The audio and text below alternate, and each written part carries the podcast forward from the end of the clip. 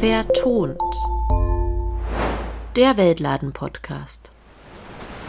Herzlich willkommen zu unserer achten und finalen Folge der dritten Staffel von Vertont, dem Weltladen-Podcast. Hallo Annalena. Hallo Laura, schön dich zu sehen. Ebenso. Letzte Folge ging es bei uns um das Thema unverpackt und plastikfrei im Weltladen. Da könnt ihr gerne noch reinhören, welche Alternativen es gibt und wie man selbst ein bisschen plastik- und verpackungsfreier leben kann. Ja, heute ist jetzt die letzte Folge vor der Fairtont Winterpause, aber keine Sorge, danach gibt es dann eine neue Staffel mit vielen neuen spannenden Themen. Das heißt, dass unsere Folge heute auch ein bisschen der Abschluss ist zur dritten Staffel von Fairton. Und in dieser Staffel haben wir uns sehr unterschiedliche Themen angeschaut, aber ein Thema war immer ein bisschen dabei, nämlich wie bekommen wir das eigentlich hin, dass die Zukunft besser oder gut wird und wo, an welchen Stellschrauben müssen wir eigentlich drehen in Politik, Gesellschaft, aber eben auch in der Wirtschaft. Genau, wir haben eigentlich an verschiedenen Stellen überlegt, welche Hebel müssen wir in Bewegung setzen, was müssen wir ändern, welche Dinge gibt es zu tun. Und wir haben damit angefangen, über alternative Wirtschaftsweisen nachzudenken. In unserer allerersten Folge zu dieser Staffel ging es um das Thema Anders Wirtschaften. Da haben wir uns bereits gefragt, welche Alternativen gibt es eigentlich in unserer Welt, in unserer Gesellschaft, um anders zu wirtschaften? Welche Dinge können wir selbst machen?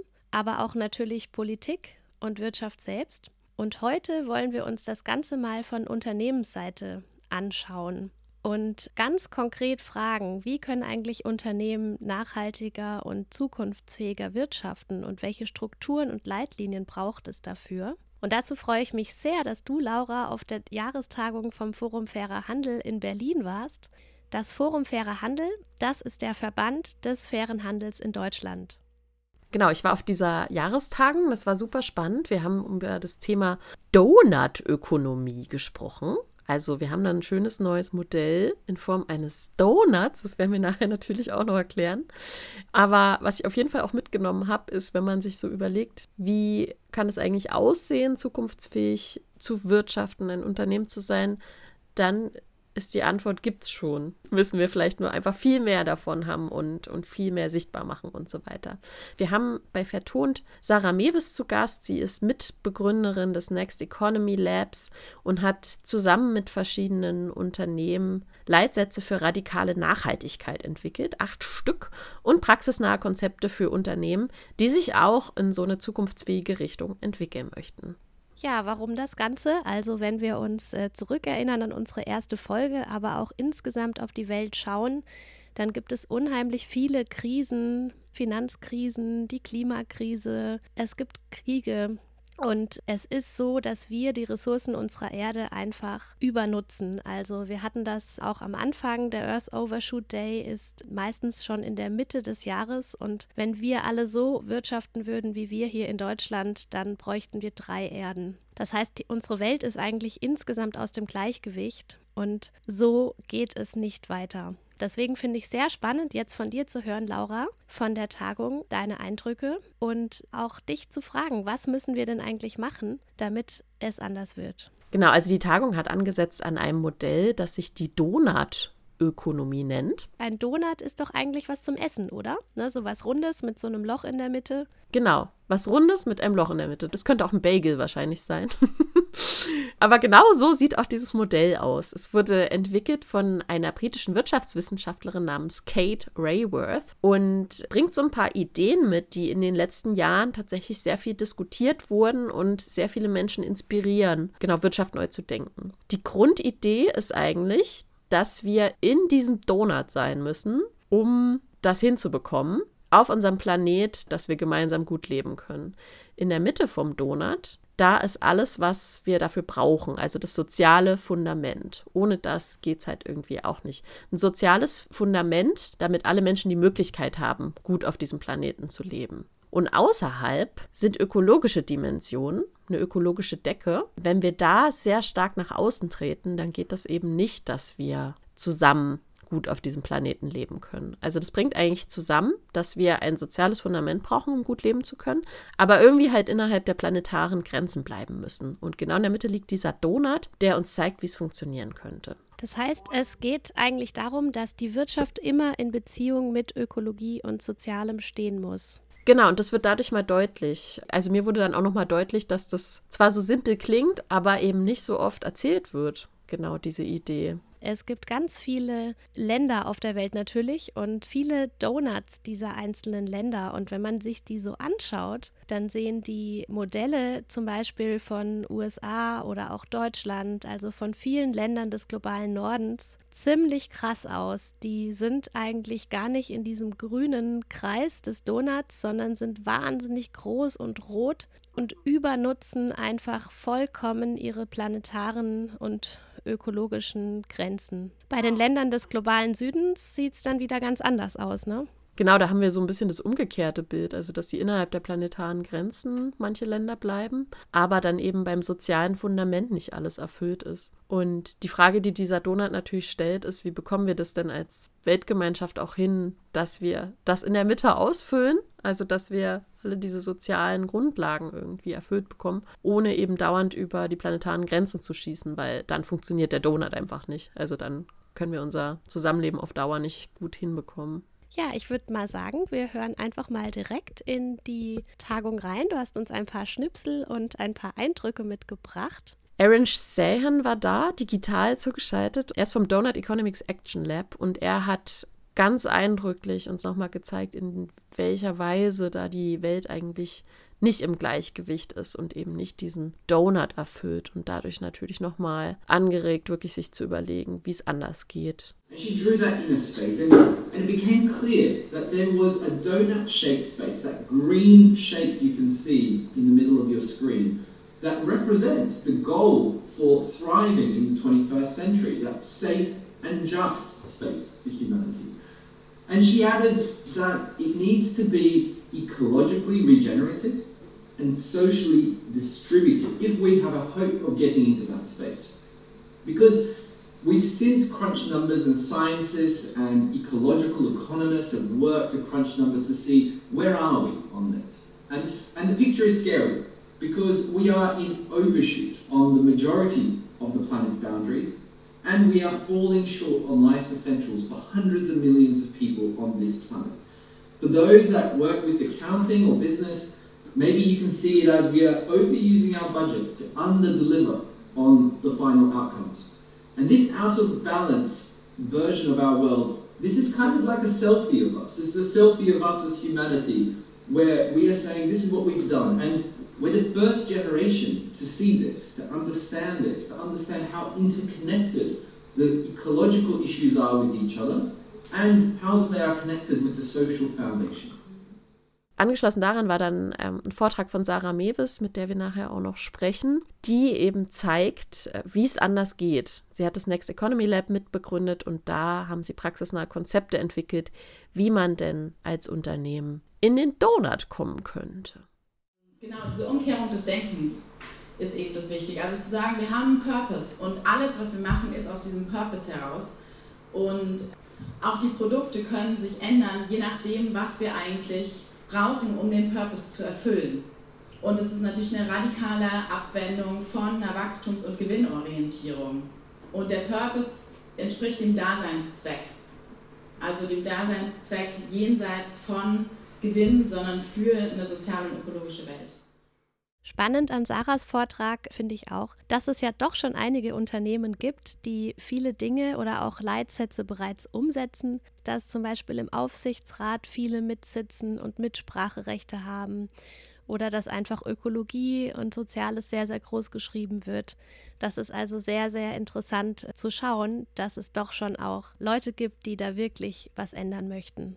Na, und wo es halt auch irgendwie tiefer greift als so ein Marketing-Argument, sondern wo sie wirklich als Organisation auch denken, hey, das, das ist auch für uns irgendwie gut und macht Sinn, das so zu machen. Auch im Podium gab es spannende Stimmen. Laura, du hast uns hier auch noch mal ein, zwei Eindrücke mitgebracht. Ich sehe hier im Raum sozusagen ein paar äh, Fairtrade-Urgesteine in Anführungsstrichen, aber auch einige von den Unternehmen, die sich in den letzten Jahren gegründet haben ich glaube, dass eine Sache, wo wir sehr stark daran arbeiten, ist, wie können wir denn kommunizieren, was wir machen. Und was ich mich frage, ist, wie kann da mehr Schulterschluss passieren und wie kann da auch mehr Austausch passieren. Ich bin ganz, ganz großer Fan von Zusammenarbeit und ich glaube, dass wir extrem viel voneinander lernen können. Wir leben von dieser Bewegung und ich glaube, ein großes Problem, was wir haben in dieser Oldschool Fairhandelsszene, ähm, dass wir extrem in unserer Bubble sind. Und wir müssen aus dieser Bubble raus. Und es gibt so viele interessante andere Unternehmen, die gerade an uns vorbeilaufen irgendwie. Und ich glaube aber, dass wir im Grunde, im Kern uns so ähnlich sind und ne, wir sollten auf jeden Fall versuchen, uns da zu erweitern und viel, viel mehr miteinander zu arbeiten, viel mehr uns gegenseitig zu unterstützen.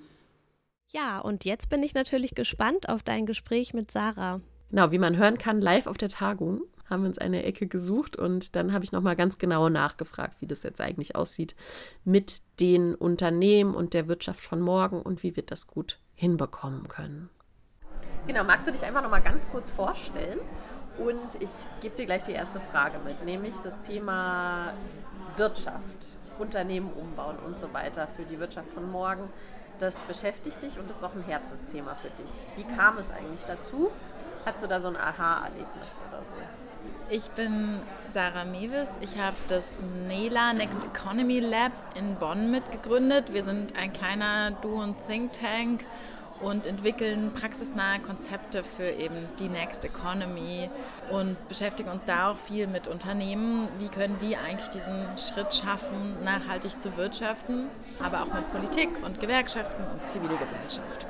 Wie bin ich dazu gekommen? Ich erzähle mal ganz gerne eine Geschichte, die so ein, für mich so ein Erweckungserlebnis war, dass ich gesagt habe, okay, ich muss unbedingt Wirtschaft studieren, weil Wirtschaft irgendwie oder das kapitalistische Wirtschaftssystem einfach so stark das Leben der Menschen beeinflusst und transformiert. Ich war in Ecuador im Regenwald hatte da irgendwie ganz gute Kontakte, habe da beim Bürgermeister gewohnt und der hat sich total für die Entwicklung seiner Region eingesetzt. Und da gab es gerade ein, ich glaube, kanadisches Silberminenunternehmen, was da angefangen hat abzubauen. Und er hat quasi diese soziale Arbeit gemacht, um halt die Leute darauf vorzubereiten und hat mir die ganze Zeit erzählt, wie toll das ist, dass jetzt die wirtschaftliche Entwicklung dahin kommt und die Leute endlich Perspektiven da vor Ort haben. Und ich habe es irgendwie auch gesehen. Und er meinte, er will das anders machen und dass dann nicht nur einfach alles ausgebeutet wird und danach gehen die wieder. Gleichzeitig habe ich gemerkt, so, okay, da wird jetzt diese Region transformiert und er sitzt gar nicht an dem Machthebel, das wirklich zu beeinflussen. Und da habe ich nochmal gemerkt, wow, es ist so krass, diese Leute, denen widerfährt das total und die müssen das machen, weil die müssen ja auch von irgendwas leben und ja, es ist irgendwie eine große Zwickmühle. Und dann habe ich gedacht, jetzt studiere ich Wirtschaft und schaue, wie man es anders machen kann. Das lässt sich wahrscheinlich nicht so schnell runterbrechen, aber wie kann man es denn anders machen? Wie kann denn das aussehen, eine andere Wirtschaft, eine Wirtschaft von morgen? Ich denke, was die Wirtschaft von heute ja zentral prägt, was im Mittelpunkt steht, ist immer Gewinnmaximierung und auch Privatisierung von Gewinnen. Und eigentlich muss dieses Prinzip Gewinnmaximierung komplett abgeschafft werden und es muss eben um eine Purpose-Orientierung gehen. Also wie kann eigentlich ein Unternehmen soziale und ökologische Werte voranbringen und für alle einen Mehrwert generieren, nicht nur für Einzelne. Es klingt sehr simpel, aber es ist, wie du sagst, ne, das ist eigentlich eine total große Veränderung auch so in den Köpfen. Was sind gute Ansätze, um das in die Köpfe so einzubringen? Also ich glaube, Narrative sind voll wichtig. Geschichten des Gelingens immer wieder zu erzählen und gerade jetzt auch die Unternehmen, die hier versammelt sind, einfach gegen den Strom zu schwimmen und zu sagen, nein, es geht und wir können auch ohne Lieferkettengesetz eine super faire Lieferkette machen und schaut mal. Und gleichzeitig glaube ich, ist es oft auch, was jetzt gerade auch in dieser ganzen Ökobewegung viel ist, auch eine Überforderung von Einzelpersonen zu sagen, man muss jetzt einfach seinen Konsum umstellen und dann verändert man die Welt. Ich glaube, es ist total wichtig, seinen Konsum umzustellen und da irgendwie Dinge zu verstehen. Aber ich glaube tatsächlich, es geht viel auch um die Gestaltung der wirtschaftspolitischen Rahmenbedingungen Form von internationaler Zusammenarbeit. Der individuelle Konsument ist letztendlich wahrscheinlich nicht der ausschlaggebende Faktor. Mhm. Aber wenn ich so gucke und trotzdem schon mal versuche, irgendwie nachhaltig zu konsumieren und so weiter, das ist ja gerade so ein Ding, was auch die Wirtschaft gemerkt hat, dass das ganz gut funktioniert gerade. Stichwort Greenwashing. Du hast aber auch mit vielen Unternehmen gesprochen, die schon länger auch in dem Bereich irgendwie aktiv sind, die, die schon zukunftsweisende Formen haben, sich zu organisieren und so weiter. Wie finde ich denn jetzt eigentlich heraus, wer das wirklich macht und wo eigentlich nur Greenwashing dahinter steckt? Was immer wieder mir begegnet, und ich glaube, das lässt sich auch darauf sehr schnell herunterbrechen, ist Nachhaltigkeit in den Kern des Geschäftsmodells zu verankern. Was halt Greenwashing ist, ist so ein Bruchteil nachhaltig oder grün zu machen.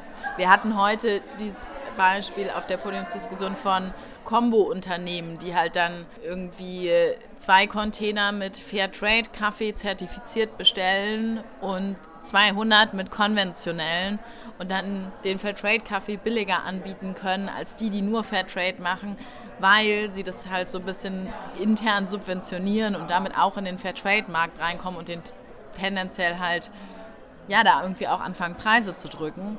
Und ich glaube, das ist halt was, was für den Konsumenten oft nicht so ersichtlich ist ist es jetzt ein Unternehmen, was wirklich authentisch nur Nachhaltigkeit macht oder ist es ein Unternehmen, was halt irgendwie so Kombo-Modelle fährt? Das ist das allerwichtigste Kriterium. Und dann ist auf jeden Fall auch noch wichtig, die Rechtsformen, die Eigentumsstrukturen, die dahinter stehen. Aber man kann auch gehen bis auf ne, die Form der Zusammenarbeit, die Form der Kommunikation. Ich glaube, das ist auch total wichtig.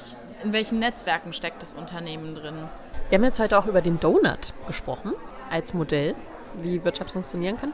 Kannst du uns noch mal kurz sagen, was, was für dich das Besondere daran ist? Also was, was kann der eigentlich, dieser Donut? Der Donut stellt ja quasi die ökologischen und planetaren Grenzen dar und die sozialen Mindeststandards und die müssen vereint werden und wir müssen da in den Safe and Just Space for Humanity kommen.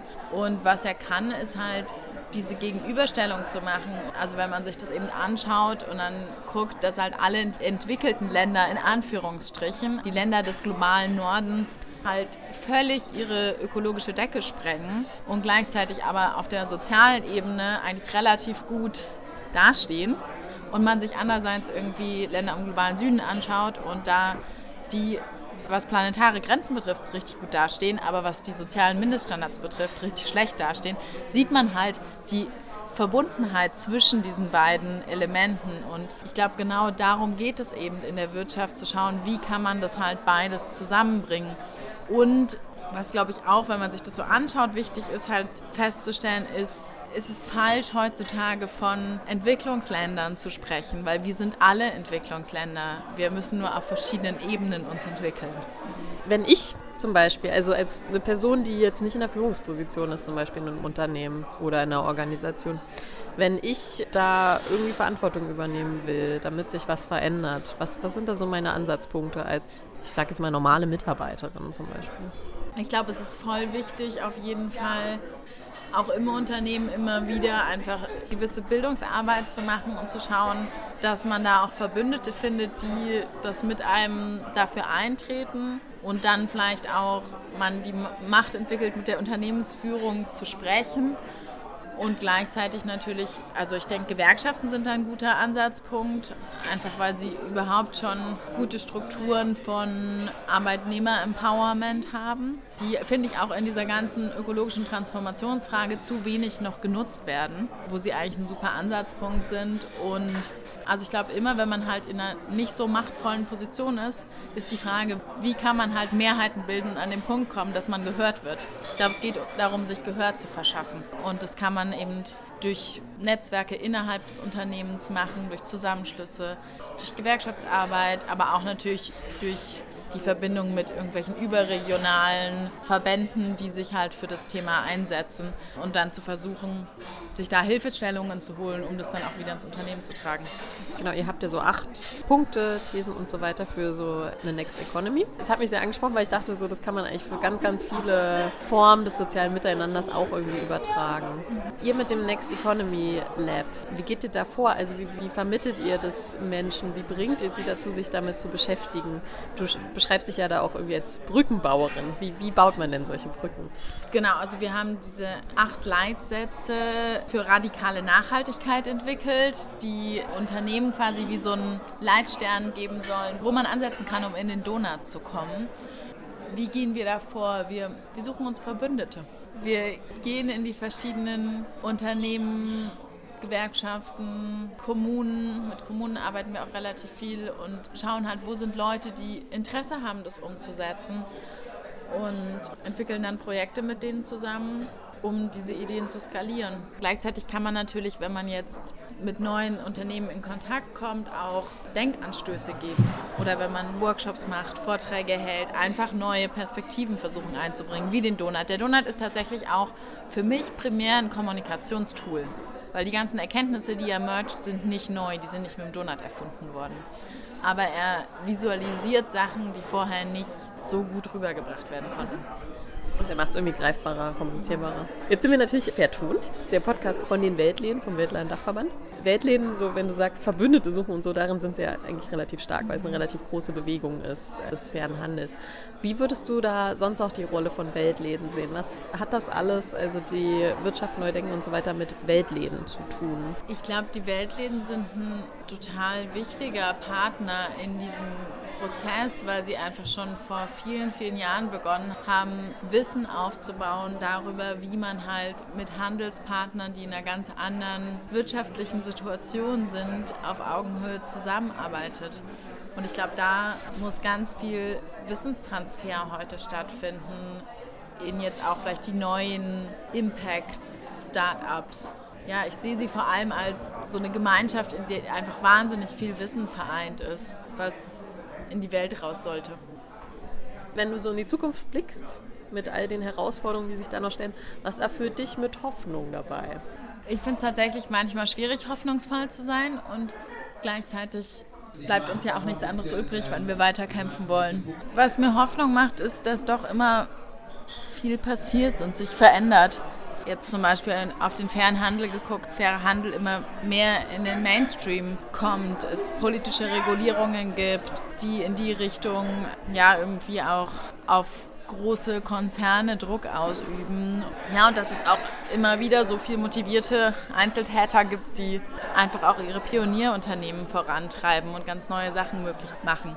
Und es ist natürlich die Frage, ob das genug ist, um die Welt zu retten. Aber ich glaube, man muss halt optimistisch sein und sein Bestes geben, weil Pessimismus ist auch, hilft einem auf jeden Fall nicht, um zu handeln. Handeln ist das Wichtigste, was wir heute machen müssen. Wer war denn eigentlich so auf der Tagung alles dabei? Außer den beiden ReferentInnen, die wir jetzt schon vorgestellt haben. Laura, ganz viele verschiedene Menschen. Also die Tagung war in Berlin beim Forum Fairer Handel. Es kamen aber Menschen auch aus verschiedenen Weltläden, zum Beispiel in Berlin. Wir hatten verschiedene Fairhandelsunternehmen wie die GEPA und El Puente. Und wir hatten aber auch verschiedene Social Startups, die da auch sich wiederfinden in diesen die diese Leitsätze auch mit von Anfang an mit reinnehmen, um eben ähm, was aufzubauen, was irgendwie zukunftsfähig ist es waren auch Menschen, die im Weltladen mitarbeiten, Menschen, die einfach mal so dabei waren. Genau, und so kam es eigentlich zu einer ganz spannenden Diskussion. Einerseits ein bisschen so Konzept, was kann uns das helfen, aber auch in der Praxis, was machen wir jetzt eigentlich damit? Und wie kann uns vielleicht auch dieses schöne Donut-Modell helfen, da in die Zukunft zu gehen? Du hast mit ein paar von ihnen ja noch gesprochen und da bin ich jetzt sehr gespannt auch zu hören, welche Eindrücke da hängen geblieben sind. Ja, mein Name ist Susanne Breuer, ich arbeite bei Miseria und ich bin hier im Berliner Büro Politikreferentin für Lateinamerika und das Thema Ernährung. Ich bin Emma Saavedra und ich arbeite als Projektverantwortliche bei Brot für die Welt. Und ich bin hier, weil ich heute wissen, was sind die Herausforderungen für Verhandel. Was könnt ihr heute schon mal mitnehmen aus dem, was ihr bisher gehört habt, für euch selbst, für eure Arbeit? Ja, also ich fand es schon mal sehr spannend, die Vorträge und auch die Podiumsdiskussion oder das Gespräch. Also was ich mitnehme, ist auf jeden Fall, es gibt halt die sehr schon etablierten Unternehmen äh, im Fairtrade-Bereich, die auch ähm, ihre schon auch ihre über die Marktnischen hinaus schon sich sehr viel weiterentwickelt haben, aber dass es durchaus auch viele neue Unternehmen gibt und dass da ein Austausch und, äh, und untereinander und gegenseitiges Lernen auch gewünscht ist. Also das nehme ich mit als sehr interessanten Punkt und einen sehr schönen Punkt, dass es auch sehr neue junge Unternehmen gibt und dass wir natürlich generell äh, die Wirtschaft noch transformieren müssen und dass dazu auch äh, politische Rahmenbedingungen notwendig sind und wir natürlich dann noch viel mehr Menschen und Unternehmen erreichen müssen, die eine Kehrtwende durchführen, damit wir zu dieser sozial-ökologischen Transformation auch tatsächlich kommen. Was ich denke, das ist wichtig, ist, wir können diese Schritte weitergehen. Und das bedeutet, von Präferenz zu Relevanz gehen. Und was, ist, und was kommt noch ne, zu dieser Relevanz? Bei den ganzen Herausforderungen, die wir jetzt gehört haben, was stimmt euch optimistisch? Also was, was ist was Positives, was man auch äh, ja, mitnehmen kann? Also was mich optimistisch stimmt, ist ja erstmal hier, dass hier diese Veranstaltung stattfindet und hier viele Menschen zusammenkommen, die sich austauschen, wie wir diesen Weg weitergehen und, und weiterentwickeln können. Ähm, dass es auch einen Dialog mit ähm, der Wirtschaft gibt, also mit Unternehmen, die auch da voranschreiten, äh, auch über die Fairhandelsunternehmen hinaus. Also dass es da und ähm, dass mich, dass es viele Menschen gibt, die sich äh, Gedanken und Ideen machen und auch wir gemeinsam eigentlich da an einem Strang ziehen und sagen, wir wollen Veränderung erreichen und dass da nicht aufgegeben wird. Also das. Was ich finde optimistisch ist, ähm, diese Problematik zu diskutieren heute. Ne? Zum Beispiel das mit der Steuer und was bedeutet das für uns, ne? wenn wir möchten weitergehen. Und diese Diskussion hilft uns als Organisation, noch einmal zu denken. Genau. Super. Hi, ich bin Marius. Ähm, ich bin Student an der Hertie School hier in Berlin und bin als interessierte Person hier, beziehungsweise bin ich Aktivist ähm, im klimapolitischen Bereich und eben für Nachhaltigkeit und von daher, ne, Punkt. Ich habe heute sehr viel mitnehmen können. Ähm, gerade die tiefen Einblicke in wie fairer Handel aus der Produktionssicht, aus der produzierenden Sicht hier in Deutschland funktioniert, wie die verschiedenen Unternehmen miteinander zusammenarbeiten oder eben auch noch nicht, was für Herausforderungen noch existieren, aber was auch für Synergien bestehen, ähm, um eben in Zukunft fairen Handel noch weiter voranzutreiben und inwieweit man zusammenarbeiten kann, um die Herausforderungen gemeinsam zu bewältigen.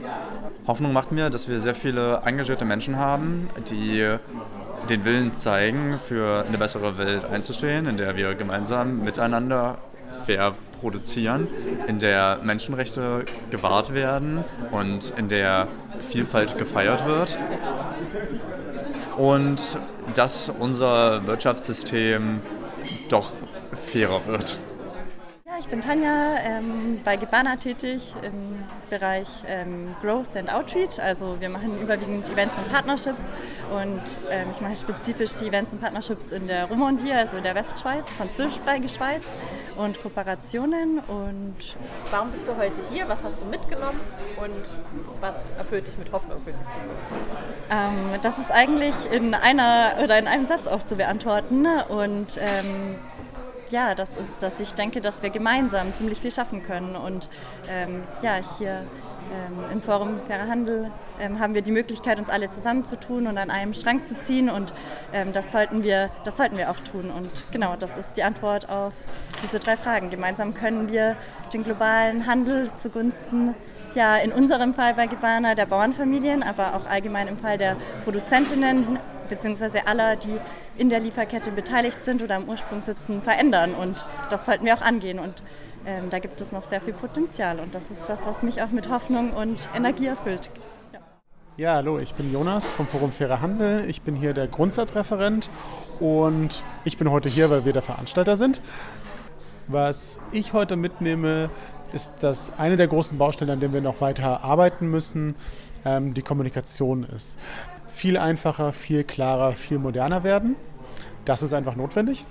Und was mich mit Hoffnung erfüllt, ist, dass wir es endlich schaffen, die Bündelung zwischen jungen Startups, die nachhaltig arbeiten und für Handelsunternehmen zu vollziehen und aus unserer Bubble rauszukommen, um mit Unternehmen, die wirklich voll hinter der Sache stehen, gemeinsam an zukünftiger Wirtschaft und an Zukunft zu arbeiten. Das finde ich toll. Wie ich schon gesagt habe, waren auch ganz viele aus den Weltläden vor Ort, die da auch gespannt und begeistert mitdiskutiert haben. Und auch da konnte man nochmal feststellen, dass gerade auch in den Weltläden viele der Leitlinien oder der Grundsätze für zukunftsfähiges Wirtschaften und so schon immer mitgedacht wurden oder Menschen wichtig waren, die da arbeiten. Zum Beispiel solche Sachen wie, wie kann man denn zusammenarbeiten, um gemeinsam gut zu wirtschaften? Wie kann man Wissen austauschen? Und wie können wir gemeinsam eben so wirtschaften, dass wir nicht gleichzeitig den Planeten zerstören und gleichzeitig auch noch ermöglichen, dass alle, die beteiligt sind, gut leben können? Ja, und wenn man sich die Weltläden anschaut, dann ist es ja so, dass Weltläden einfach bereits vor 50 Jahren mit diesem Prozess begonnen haben und auch einfach mittlerweile ganz viel Wissen haben, wie kann ich eben ja in der Welt mit verschiedensten Regionen zusammenarbeiten und wie können wir uns eben gemeinsam engagieren. Ich finde es super spannend. Auf der Tagung waren natürlich auch, wie du gesagt hast, große Verhandelsunternehmen wie zum Beispiel GEPA und El Puente, natürlich auch kleinere Startups. Aber so diese Frage generell, wie können wir eigentlich den fairen Handel aus dem Weltladen in die Breite bringen? Das ist eigentlich schon so eine Herausforderung für Fairhandelsunternehmen. Also im Prinzip zeigen Fairhandelsunternehmen ja, es ist eben möglich, auf allen Ebenen in ihrer Organisation fair zu bleiben. Und da ist auch politischer Willen notwendig, um das zu unterstützen, damit an der Kasse dann nicht immer nur der Preis zählen muss. Ja, also das denke ich auf jeden Fall. Das habe ich heute gelernt. Es geht nicht eben nur um uns einzelne Konsumentinnen. Das ist auch super wichtig. Aber es geht schon um Gesamtstrukturen, um politischen Willen, um die Wirtschaft insgesamt. Also die Verantwortung liegt nicht alleine bei uns. Einen Leitsatz, den ich ganz spannend fand von Sarah, ist der, dass Unternehmen der Next Economy auf Konsistenz und Suffizienz setzen. Also Konsistenz, das machen viele, hat sie auch schon gesagt. Das bedeutet, wir produzieren anders, wir nutzen Credit-to-Credit-Systeme, also Kreislaufwirtschaft und führen Dinge eben wieder zurück.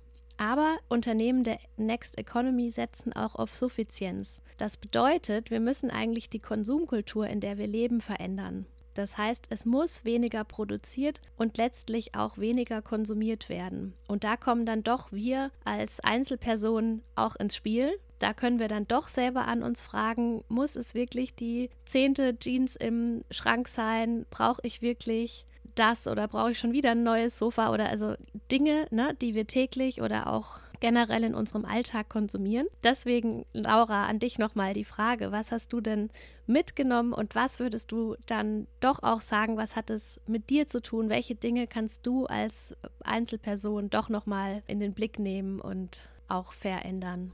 Ja, genau, das habe ich mich natürlich auch die ganze Zeit gefragt, weil ich jetzt natürlich nicht in einem dieser Unternehmen gerade arbeite oder das leite und wahrscheinlich auch nicht in nächster Zeit sein werde. Was hat das jetzt eigentlich mit mir als, ja, als Menschen zu tun, der auch irgendwo arbeitet, aber eben auch Dinge konsumiert und so weiter? Also ich habe mir so ein bisschen mitgenommen, dieses Donut-Modell, das ist eigentlich schon ganz schönes, weil man damit ganz gut über Dinge sprechen kann, die vielleicht so in der Luft rumschwirren.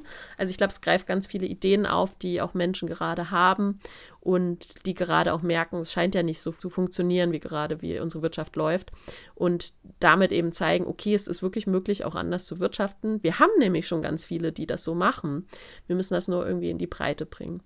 Also mir gibt es so ein bisschen Hoffnung. Gleichzeitig kann ich natürlich darauf achten, wenn ich die Wahl habe, dann eher solche Unternehmen zu unterstützen oder vielleicht zum Beispiel auch, wenn ich mal auf der Suche nach einem neuen Job bin, einfach auch mal darauf zu achten, ob diese Leitlinien, von denen Sarah ja auch gesprochen hat, ob die da offen für sind oder vielleicht manches schon umsetzen, weil an sich, ja, möchte ich auch lieber in einem menschenfreundlichen Umfeld tagtäglich unterwegs sein, ne? Weil es geht ja auch um gutes Leben für alle. Ich hoffe natürlich, du suchst dir nicht so schnell einen neuen Job und bist auch bei der vierten Staffel von Vertont noch dabei.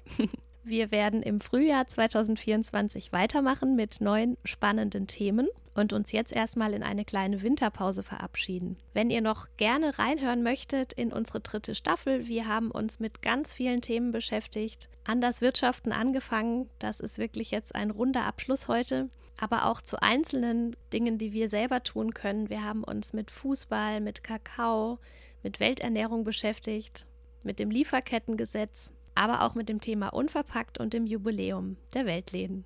Kann sich oft genug sagen, seit 50 Jahren setzen sich Weltläden eben für einen fairen Handel ein und für globale Gerechtigkeit und sind eben jetzt schon eine Alternative, wie man denn anders wirtschaften und handeln kann. Ja, und mit diesen schönen Gedanken finde ich eigentlich und auch ein bisschen Optimismus und Hoffnung, weil ich hoffe, dass das, das wäre jetzt, finde ich, was, was man mitnehmen sollte und kann, auch aus diesen Eindrücken von der Tagung, verabschieden wir uns jetzt in eine kleine vertont Winterpause und sehen uns dann in der vierten Staffel ab Frühjahr 2024 wieder. Bis dann. Tschüss. Gefördert aus Mitteln des kirchlichen Entwicklungsdienstes durch Brot für die Welt, Evangelischer Entwicklungsdienst, von der Deutschen Postcode Lotterie sowie von Engagement Global mit finanzieller Unterstützung des BMZ. Vertont. Der Weltladen-Podcast.